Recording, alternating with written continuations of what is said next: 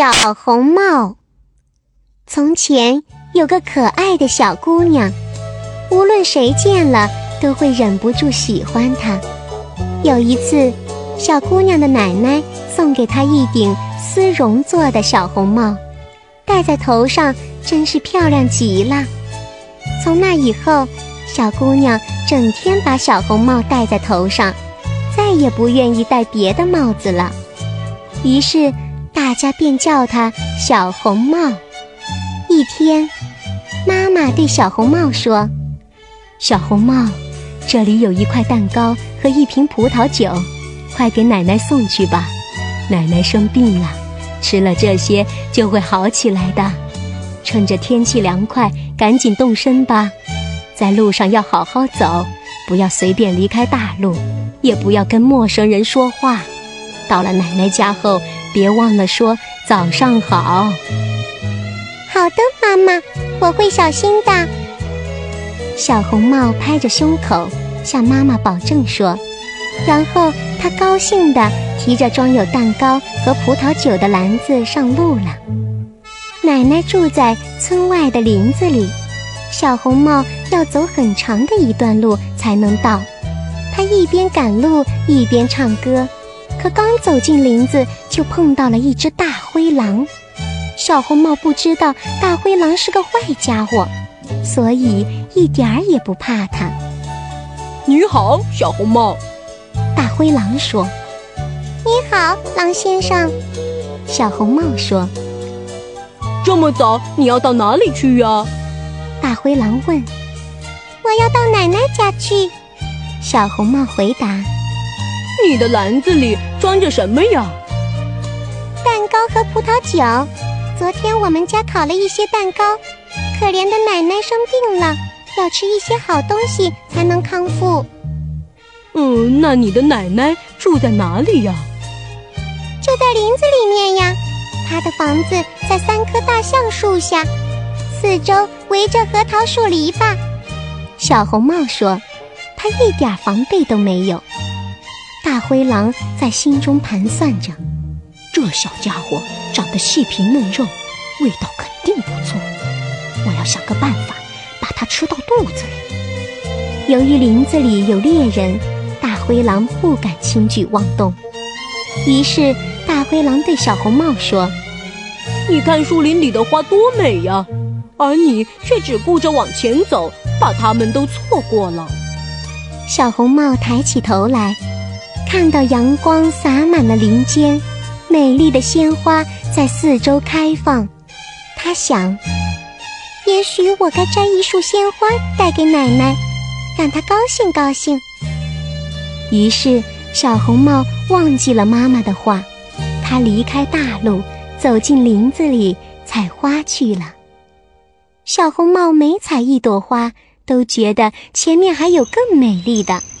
于是他继续向前走去，不知不觉地走到了林子深处。而大灰狼呢？他抄小路，一溜烟儿跑到了小红帽的奶奶家，咚咚咚地敲起了门。是谁呀？奶奶问。是我，小红帽。大灰狼捏着嗓子学小红帽的声音答道。我给您送蛋糕和葡萄酒来了，快开门呐！你拉一下门栓就行了。奶奶说：“我浑身不舒服，起不来。”大灰狼拉开门栓，径直冲到奶奶的床前，把奶奶一口吞进了肚子里。然后他穿上奶奶的衣服，戴上奶奶的帽子，躺到了床上。小红帽在林子里忙着采花，完全忘记了时间。直到太阳当头照了，他才想起来：“哎呀，该去奶奶家了。”小红帽来到奶奶家，看见门是敞开着的，便好奇地走了进去。只见奶奶戴着帽子躺在床上。奶奶，我给您送蛋糕和葡萄来啦。小红帽不知道奶奶是大灰狼假扮的，于是开开心心地走到了床边。呀，奶奶！小红帽吓了一跳，你的耳朵怎么这么大呀？呃，嗯，是为了更好的听你说话呀，乖乖。大灰狼学着奶奶的嗓音回答：“嗯，可是奶奶，你的眼睛怎么这么大呀？”小红帽又问：“呃，是为了更清楚的看你呀，乖乖。”“嗯，奶奶，你的手怎么这么大呀？”“嗯，是是为了更好的抱着你呀。”“可是奶奶，怎么你的嘴巴大的这么吓人呀？”“是为了一口把你吃掉呀。”大灰狼话音刚落，猛地从床上跳起来，把小红帽吞进了肚子里。大灰狼填饱了肚子，心满意足地躺回床上睡觉，很快就鼾声震天了。这时，猎人从这儿走过，他听到大灰狼的打鼾声，猎人十分纳闷：这位老太太打。鼾打得好响啊，我得进去看看，她是不是出了什么事。猎人走进屋，一眼就看到了大灰狼。你这个大坏蛋，我找了你这么久，原来你躲在这里。猎人大吃一惊。就在猎人正准备把大灰狼打死的时候，他突然想到，大灰狼也许把老太太吞进了肚子里。于是，猎人用剪刀剪开了大灰狼的肚子。猎人刚剪了两下，就看到一顶红色的小帽子。他又剪了两下，小红帽便跳出来叫道：“真把我吓坏了！狼的肚子里黑黢黢的。”接着，奶奶也活着出来了，只是有点喘不过气来。聪明的小红帽赶紧搬来几块大石头，把它们全塞进了狼的肚子里。奶奶拿来了针线，把大灰狼的肚子缝得严严实实的。不久，大灰狼醒来了。当他看到猎人手中的枪时，吓得拔腿就跑。可是他肚子里的那些石头实在是太重了，他刚起来就跌倒在地。摔死了，大家高兴极了。猎人剥下狼皮，高兴地回家去了。奶奶吃了小红帽带来的蛋糕和葡萄酒，精神好多了。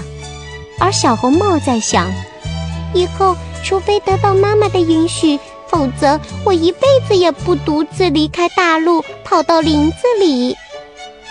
后来，小红帽再次给奶奶送蛋糕。在路上，又有一只狼跟他搭话，想骗他离开大陆。可小红帽这次提高了警惕，头也不回地向前走了。到了奶奶家，小红帽告诉奶奶，他又遇到了一只狼。那家伙嘴上虽然对他说你好，眼睛里却露着凶光。要不是在大路上，他准会把他给吃了。那么，奶奶说：“我们赶快把门关紧，不让他进来。”不一会儿，狼真的来敲门了。奶奶，快开门呀！我是小红帽，我给您送蛋糕来了。奶奶和小红帽既不说话，也不开门。这只长着灰毛的坏家伙围着房子转了几圈，最后跳上屋顶，打算等小红帽回家时偷偷跟在他的后面，趁天黑把它吃掉。奶奶看穿了这家伙的坏心思，她想起屋子旁边有一个大石头槽子，便对小红帽说：“小红帽，把桶拿来。”我昨天做了一些香肠，你去把煮香肠的水倒进石头槽里。小红帽按照奶奶说的话去做，他把煮香肠的水倒在大石头槽里，把槽子装得满满的。香肠的气味飘进了狼的鼻孔里，狼使劲地用鼻子闻呀闻，头朝下张望着，但是他把脖子伸得太长了，身子不断地往下滑，最后竟然从屋顶上滑下来。正好落在大石头槽里，淹死了。小红帽高高兴兴地回了家，从此以后再也没有大坏狼伤害它了。